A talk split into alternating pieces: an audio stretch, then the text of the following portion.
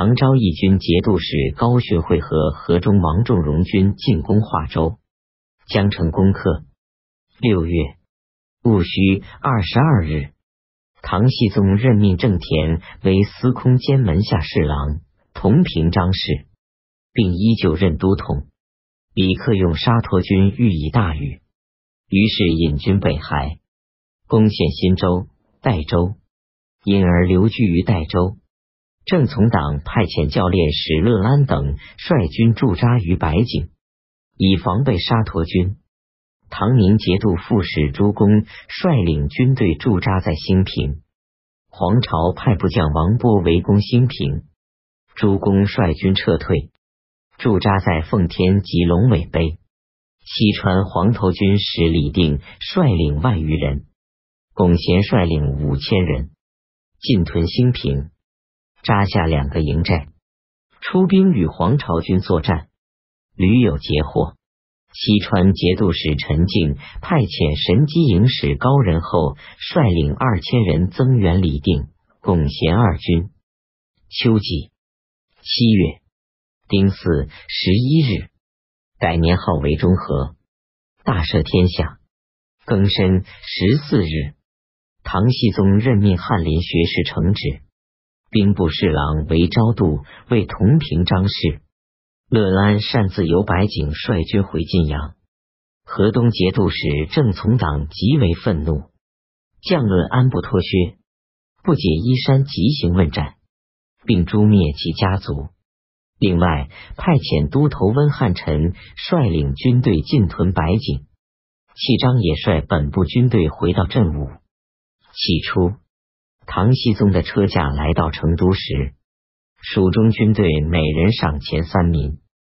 田令孜任行在都指挥处置时候，没有四方共书而来的金帛，就自作主张颁发和赐予随从车驾来到成都的外镇诸军，而且几乎每日都有赏赐，而蜀中军队却不再得到什么奖赏。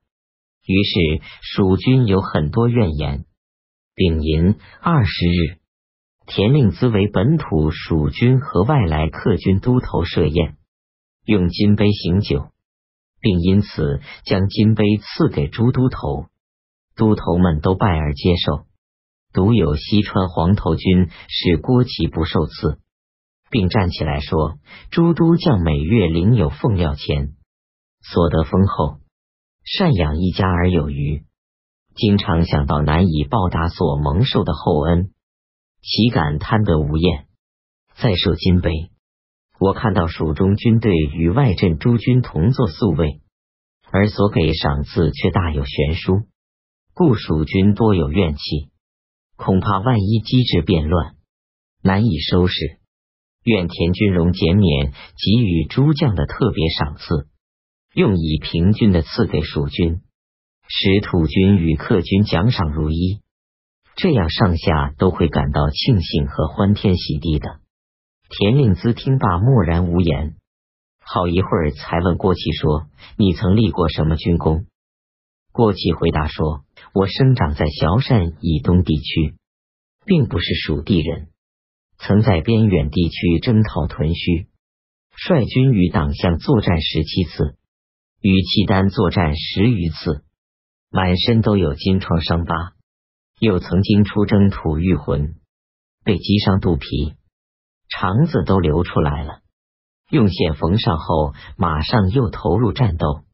田令孜于是用另外一个酒杯，亲自斟满酒赐给郭琪。郭琪知道酒中已下毒，不得已再拜将酒饮下。回到家中后，杀死一个婢女，吮吸他的血来解毒。结果吐出黑色的毒汁好几升，于是率领所部造反作乱。丁卯二十一日，焚烧和抢劫成都房市，成都城一片混乱。田令孜奉拥着唐僖宗保居东城，紧闭城门，并登上城楼，命令诸军攻击郭启所率领的乱军。郭启率领军队回到营地。陈静命令都押牙安金山率领军队来围攻，郭启于夜晚突围而出，逃奔广都。随从他的士兵，他不溃散，只有其军府听力一人跟从。于江岸休息。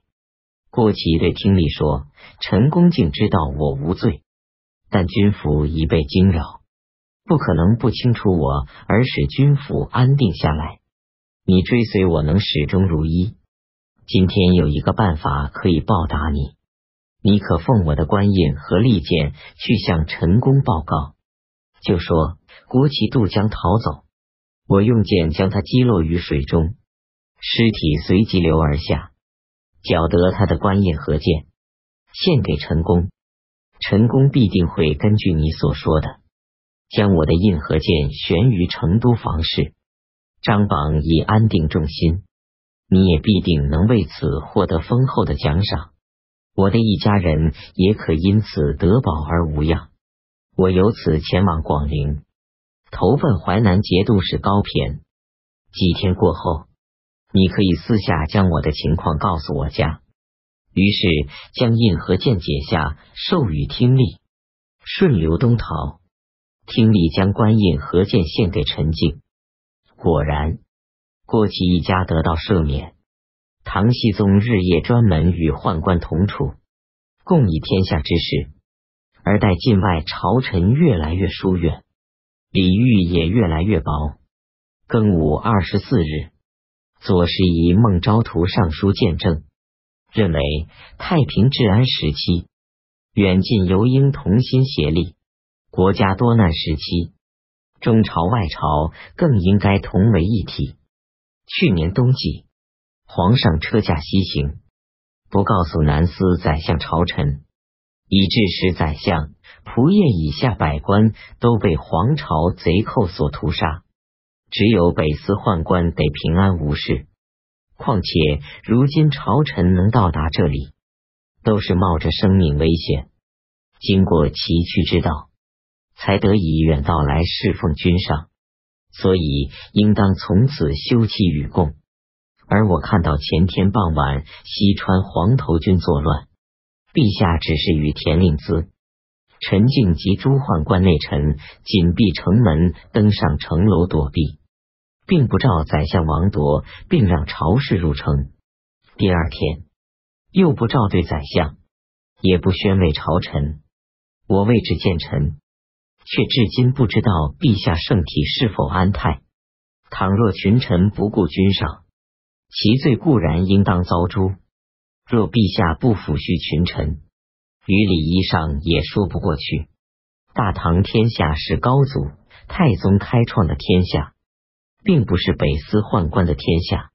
大唐天子是四海九州百姓的天子，也不是北司宦官的天子。北司宦官未必人人尽可信任，南司朝官也未必人人都服用。岂有天子与宰相毫无关系？朝臣都视如路人，这样下去，恐怕收复京师之期，还要有劳于陛下思虑；而侍卫素餐之事，却得以安享酒宴。我受到陛下的宠任，有幸被认为谏臣，职责就是上言见证，已有裨益于国家。虽然我不一定尽到了随侍见证的职责，但有后来者可以继续见证。书状送入行宫境内，被田令令自扣留，而不上奏于唐僖宗。辛未二十五日，田令孜假借唐僖宗的名义，矫诏贬孟昭图为嘉州司户，又派人于一金将孟昭图投入江中淹死。朝臣闻知此事，都义愤填膺，敢怒而不敢言。唐延节度使李孝昌、全夏州节度使拓跋思恭率军驻扎在东魏桥，黄巢派朱温率军抵抗。